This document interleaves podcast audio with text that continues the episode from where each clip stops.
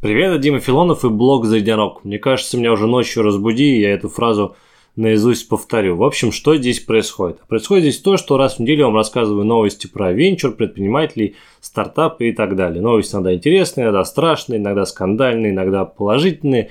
В общем, все, что самое интересное происходит за неделю, я собираю и вам разжевываю. Давайте приступим. Первая новость про любимые мной беспилотные автомобили. В России принято решение, но еще не окончательно, но все к этому идет, что тестирование беспилотных авто без водителя переносится с осени этого года на первый-второй квартал 2021 года. Вроде как не все успевают. Предыстория такая, что правительство вроде как разрешило четырем компаниям тестировать свои беспилотные автомобили без водителя. То есть в салоне никого не будет, автомобиль будет ездить по дорогам общего пользования. Четыре компании такие, это Яндекс, Сбербанк, КАМАЗ и ГАЗ. Ну, если про трех более-менее известно, что они делают и какие у них успехи, то про ГАЗ, честно говоря, вообще никогда не слышал, что они занимаются беспилотными автомобилями. Покидайте, пожалуйста, мне ссылочки в комментарии, если вы в курсе этой темы, вообще расскажите, как у них успехи. В общем, четыре компании должны были вывести осенью этого года свои автомобили на дороги общего пользования. Но что-то пошло не так. А точнее пошло то, что вроде как не все из них успевают э, доработать свои технологии, чтобы можно было безопасно использовать все это на общих дорогах. Говорят, что пока только Яндекс может вывести свои автомобили. И поэтому вроде как и откладывается принятие нормативной базы, чтобы это можно было сделать легально. Но вообще странная ситуация, и мне кажется, странно обосновывать перенос э, тестирования из-за того, что не все готовы. Но вот есть некие там ведомства, есть некие там организации общественные, которые занимаются нормативной базой. Но вы подготовьте все, чтобы можно было тестировать, чтобы компания пришла, выполнила там ряд пунктов, доказала, что это все будет безопасно, и, пожалуйста, тестируйте. Готова компания, не готова, но вас это не должно волновать. Сделайте нормальные законы, чтобы это можно было применять. А когда компании будут готовы, они к вам придут и запустят свое тестирование. Что получается сейчас? Яндекс вроде как готов вывести свои автомобили без э, водителей на улице, другие не готовы, но дайте Яндексу возможность тестировать свои автомобили. Почему он должен ждать других чуваков? Ну, Яндекс вообще для этого даже полетел в Америку и в Америке начал тестирование своих автомобилей. В Калифорнии, где как бы вот скопище этих стартапов, которые занимаются беспилотными автомобилями, тоже не все подряд могут тестировать. Там, по-моему, выдано только три разрешения. Вейма и еще две компании. Так вот, э, там стартап должен выполнить ряд условий, доказать, что это будет безопасно, что их разработки действительно находятся на нужном уровне, и уже после этого им разрешат, выдадут официальное разрешение – тестировать свои автомобили на дорогах общего пользования. Давайте сделаем так и в России. Ну, готов Яндекс, пусть тестирует. Когда Сбербанк доделает, пусть Сбербанк тестирует. И будем добавлять постепенно. Почему нужно ждать всех, когда все доделают и все будут готовы, мне лично не очень понятно. Если кто-то больше разбирается в этом процессе, пожалуйста, напишите в комментариях, почему это происходит так. Мне кажется, это немножечко несправедливо по отношению к Яндексу, который много денег и сил вбухивает в это направление, и это реально одно из будущих крутых направлений для Яндекса, и почему мы должны сдерживать его в том, чтобы он тестировал, мне лично непонятно. Стоило на прошлой неделе поговорить про американский стартап, который делает вертикальные фермы для выращивания, там, не знаю, в домашних условиях каких-то овощей, фруктов, зелени и прочего – так тут же российский стартап iFarm, который делает примерно то же самое, получил 4 миллиона долларов инвестиций. Инвесторы почти все те же. Лид-инвестором выступил фонд Гагарин Capital, там еще есть среди инвесторов предприниматель Борис Ким, а, еще фонд Импульс VC и вообще куча-куча людей – в общем, э, накачали баблишком компанию. Вообще мне очень интересно, что iFarm думает про тот американский стартап. Напомню, что там вся история была в том, что чувак с того стартапа топил за то, что нужно не только делать аппаратную часть, ну придумывать, то есть сами фермы и вот этот вот софт, который их все обслуживает, но еще и заниматься генетикой семян. То есть нужно разводить специальные семена и выращивать, которые бы давали бы хороший урожай именно на вертикальных фермах. И это, в общем, большая научная работа, и для этого он, собственно, взял деньги и запартнерился с корпорацией Bayer, которая в этом очень хорошо понимает. Если, ребята из iFarm, вы меня смотрите и как-то слушаете, то, пожалуйста, расскажите мне, что вы думаете про эту проблему, вообще есть такая проблема или нет. Я так понимаю, что iFarm эти деньги, 4 миллиона долларов, потратит на усовершенствование конструкции, на софт, который все это будет обслуживать, умные там технологии, которые будут помогать там свет включать, там, вкидывать какие-то удобрения и прочее, прочее. В общем, э, ну удачи, что еще можно пожелать. Вообще этот кейс интересен тем, как э, предприниматели меняют сферу своей деятельности. iFarm был создан Александром Лысковским. Это чувак, который в свое время создал компанию Алавар. Алавар вообще-то геймерская компания, которая всегда разрабатывала игры. И вот как-то Лысковский поехал в отпуск во Францию, там записался на кулинарные курсы, ему все это понравилось, он стал в Москве искать хорошие овощи, фрукты, что-то не нашел – стал интересоваться темой, и так родился, собственно, iFarm. Чувак придумал, что давайте-ка выращивать э, овощи и зелень прямо в магазинах или в домах. И вообще это как бы вроде как интересная тема. Ну, прикольно, чувак переключился с разработки игр на фермерство. Ну, вообще на этой неделе был еще один такой похожий пример. Есть такой чувак, Алексей Калинин, он сооснователь фонда Баринг Восток. Но это крупнейший фонд, который на самом начале вкладывался и в Яндекс, и в Озон, и сейчас до сих пор продолжает вкладываться. В общем, чуваки в свое время пошумели, заработали кучу бабла на российских стартапах. И вот сейчас Алексей Калинин решил полностью сменить свою сферу деятельности. Когда арестовали Майкла Калви, это, собственно, основатель этого фонда, и он долгое время возглавлял его. Сейчас он находится под домашним арестом. Это большая долгая история, погуглите, если вам интересно. В общем, Алексей Калинин стал э, соуправляющим этого фонда вместе с Еленой Вашенцевой в конце прошлого года. Потом э, он ушел из фонда, сказал, что хочет заняться личными проектами и как бы отдохнуть. И вот э, мы узнали про его новый проект. Оказывается, он вложил 1 миллиард рублей э, в производство стейков. Все это будет происходить в Смоленской области, там будет ферма, я думаю, огромная, на миллиард рублей можно построить достаточно большую ферму. Там э, ферму будут выращивать коров, потом делать стейки и их продавать. Вообще, вот два случая, когда инвесторы и, и предприниматели, занимаясь совершенно другими вещами, перешли как бы в агробизнес. Я думаю, стейки, вертикальные фермы, все это можно считать агробизнесом. И вообще я думаю, что нас ждет огромный прорыв в агробизнесе, потому что современные технологии пока не так активно там используются, хотя вариантов использования того же искусственного интеллекта, каких-то аппаратных вещей вроде дронов, их куча, нужно тестировать, придумывать, использовать, э, приучать фермеров не только там старинными методами все это возделывать, но и как бы пользоваться современными технологиями, которые реально им могут помочь. В общем, я думаю, что в этом направлении нас ждет э, большой прорыв, может быть, спустя год, два, три, э, но туда технологии обязательно дойдут, и все будет очень круто. И вот, пожалуйста, два примера, когда предприниматели из таких уж совсем стартаповских сфер, один вообще инвестор, другой занимался играми, пожалуйста, повернулись к агробизнесу.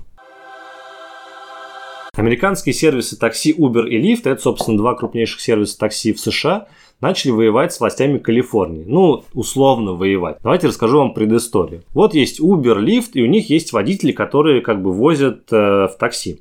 Водители эти не являются сотрудниками ни Uber, ни Lyft. Это как бы сторонние чуваки, которых компания нанимает на конкретную поездку. И вот суд в Калифорнии постановил, что, ребят, давайте-ка возьмете этих водителей к себе на работу. Для водителей это означает, что они будут получать страховку, там какие-то пенсионные выплаты, не знаю, вообще есть в Америке пенсионные выплаты или нет, но, в общем, получает ряд бонусов, которые положены как бы штатным сотрудникам, пока они этого не получают. Чуваки из Uber и Lyft подсчитали, что, например, Uber взять своих э, водителей на работу и оформить их все в штат будет стоить примерно 500 миллионов долларов в год лифту чуть подешевле, 260 миллионов долларов в год, но все равно суммы реально очень приличные и очень большие. Я думаю, что по бизнес-модели сервисов это ударит прилично. Чуваки из Uber Lyft сказали, что окей, мы подаем на апелляцию, но пока мы ждем решения апелляции, мы работать не будем. В Калифорнии, в общем, объявляем забастовку, и Uber и Lyft Калифорнии работать не будут. Ну, такое достаточно интересное решение запугать власти, что сервис такси полностью прекратят свою работу. Но власти Калифорнии пошли навстречу стартапам и сказали, что окей, хорошо, давайте, вы продолжите работу. Причем это было сделано реально за несколько часов до того момента, когда стартапы должны были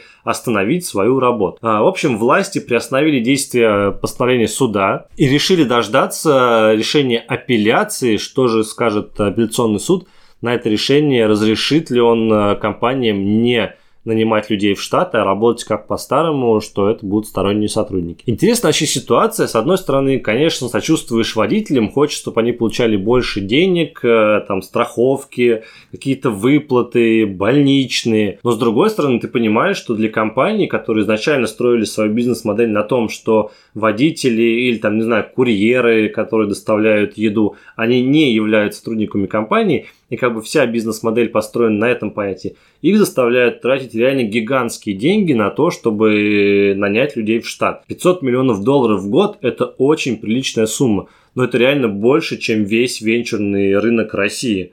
И вот чуваки должны как бы заплатить эти деньги водителям. С одной стороны, конечно, жалко и водителей, с другой стороны, можно понять компании. В общем, интересно, чем эта битва закончится.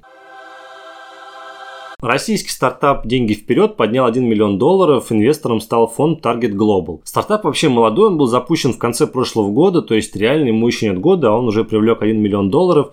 Это, конечно, почетно, ребят молодцы. Давайте вообще расскажу, как устроен этот сервис. Предположим, вы работаете в компании, и у вас 15 э, числа аванс, 25 числа зарплата. Деньги раньше вы получить не можете. Но если ваша компания подключена к этому сервису «Деньги вперед», то вы можете, например, на 10 день месяца сделать запрос, посмотреть, сколько вы реально заработали к этому дню, там, к 7, 8, 10, вообще без разницы. И сервис «Деньги вперед» выплачивает вам эту сумму а потом берет ее с компании. В общем, вроде как удобно и можно получать там чуть ли не каждую неделю деньги. Меня заинтересовал один момент на сайте сервиса. Они говорят, что такой способ выплаты денег, а ты можешь забрать заработанные средства в любой момент – помогает избежать того, что люди берут микрокредиты. Но вообще в России, конечно, напасть с этими микрокредитами, куча людей уже в каких-то безумных долгах. Я вам советую посмотреть э, выпуск э, редакции про э, микрокредиты, как люди там лишаются квартир, машин и всего прочего. Конечно, этим надо как-то бороться. Это ужасно серый, там черный рынок. Это рынок коллекторов, которые постоянно звонят вам, если вы не отдали там свою тысячу рублей отбирают машины, людям, людей обманывают э, с договорами, какие-то подписывают левые договора. В общем, ужасно серый рынок, его, конечно, пытаются как-то обелить, но все равно там э, еще конь не валялся. И если такой сервис реально может решить проблему микрокредитов, чтобы люди не залезали в долги там ради 5 или там 10 тысяч рублей, не влезали в эту кабалу, не лишались своих квартир, а просто получали в любое время заработанные ими же деньги, то, конечно, это только в плюс. Надеюсь, что в этом плане у ребят все получится. И миллион долларов вполне такой на старте хороший э, раунд они подняли. Сооснователь бизнес-молодости заявил о закрытии проекта. Уж сколько писано про эту бизнес-молодость, уж сколько обсуждали. Вот если говоришь инфо-цыгане, то это сразу возникает образ бизнес-молодости. Говоришь бизнес-молодость, сразу возникает образ инфо-цыган. Уже даже и юмористические сериалы на эту тему были. Очень советую вам посмотреть, классный был проект. Э, не помню сейчас название, оставлю в описании. В общем, э, бизнес-молодость закрывается. Но на самом деле не все так просто, и, конечно же, никто не будет э, полностью лишать себя такого прекрасного бизнеса. Что происходит с бизнес-молодостью? На самом деле, чуваки, основатели этого проекта, решили просто сделать ребрендинг и немного трансформировать бизнес. Они займутся там какими-то интернет-курсами, начнут заниматься личностным ростом и прочим, и прочим. В общем, вся та же бизнес-тренинговская хрень, которую они делали в бизнес-молодости, только сейчас это будет под другим названием и, может быть, чуть-чуть по-другому подано аудитории. Но по-прежнему, я думаю, что куча людей пользуются услугами бизнес-молодости, несут то свои деньги, тратят э, баблишко на успешный успех, все хотят его достичь. Но, чуваки, еще раз подумайте, бизнес-молодость реально не то, что вам нужно. Э, идите к нормальные акселераторы, общайтесь с нормальными инвесторами, вообще обращайтесь за советом к другим предпринимателям, все вам помогут, если вы действительно хотите построить свой бизнес. Так что пользуйтесь нормальными инструментами. Вот мой вам совет.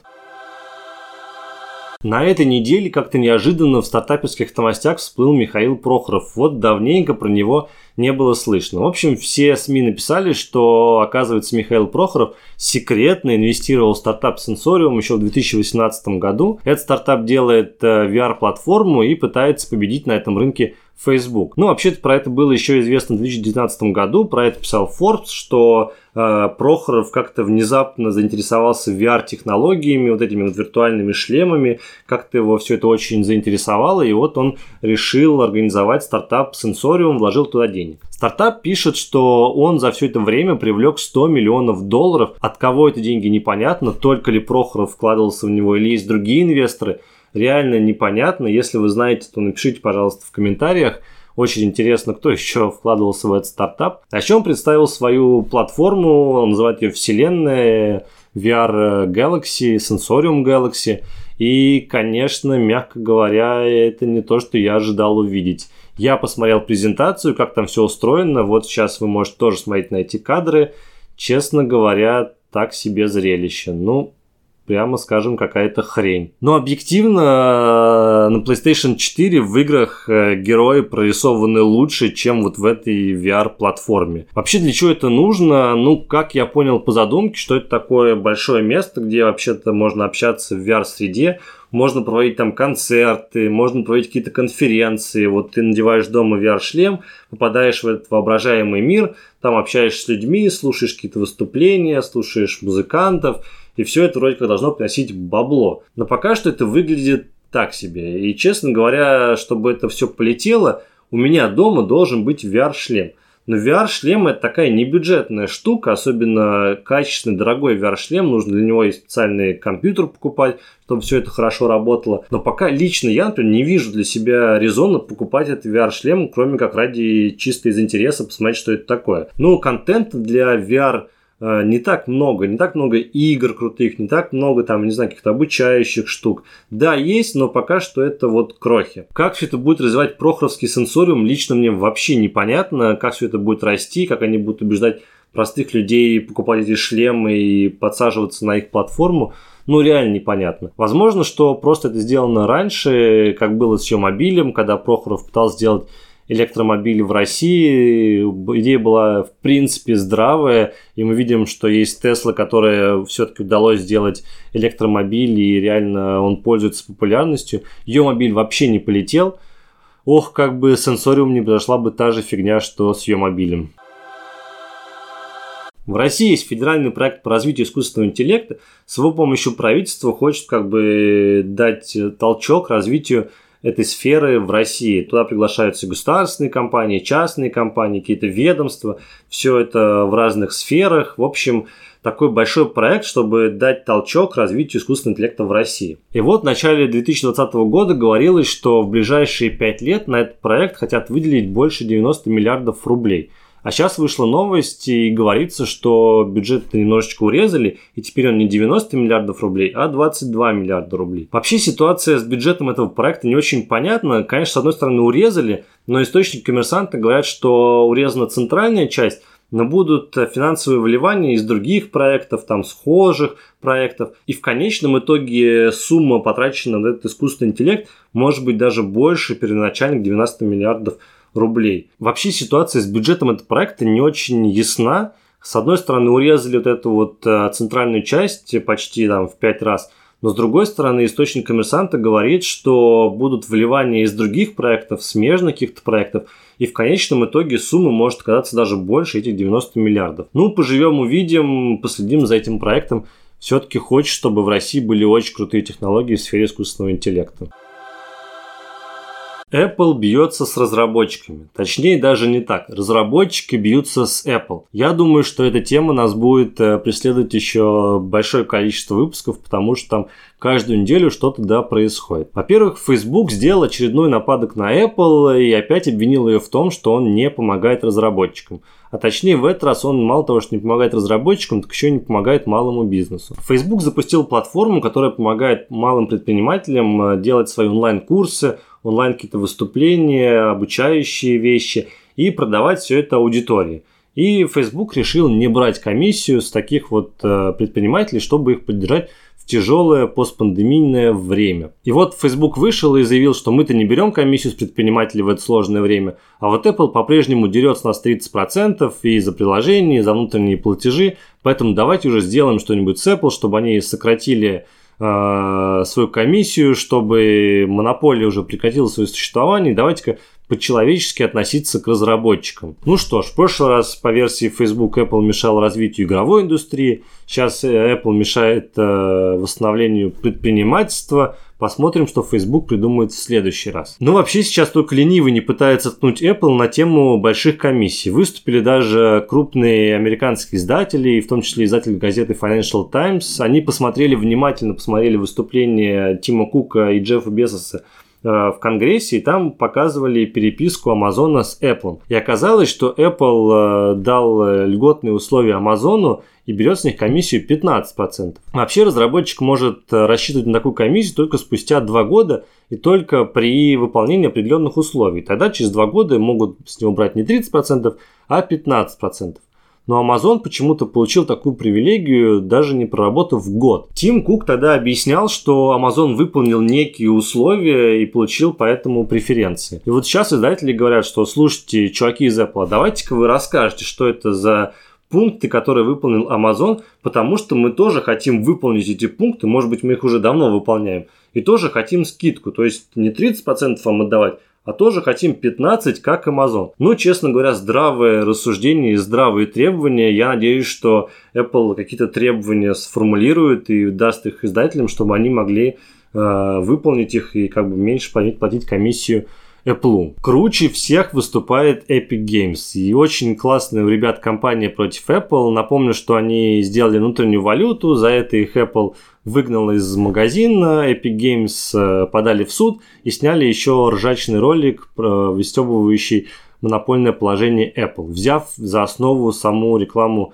Apple 1984 года. Сейчас Epic Games решил провести турнир э, в игре Fortnite, Называется он Free Fortnite, то есть освободи Fortnite. И призом в этом турнире будут всякие стебные вещи, направленные против Apple. Ну, например, можно будет там выиграть э, скины, там, яблоко раздора или всякие игровые устройства, но не фирмы Apple. Это отдельно подчеркивается. В общем, тоже чуваки как могут стебут Apple. Надеюсь, что рано или поздно вот это вот давление на Apple принесет какие-то плоды, и Apple будет делиться доходами с разработчиками, потому что 30% это, конечно, многовато. На этом у меня все. Спасибо, что досмотрели до конца. Как всегда, жду ваши комментарии, с чем-то не согласны, если что-то поправить или, наоборот, да рассказать, да расспросить. На этом все. Всем спасибо и пока.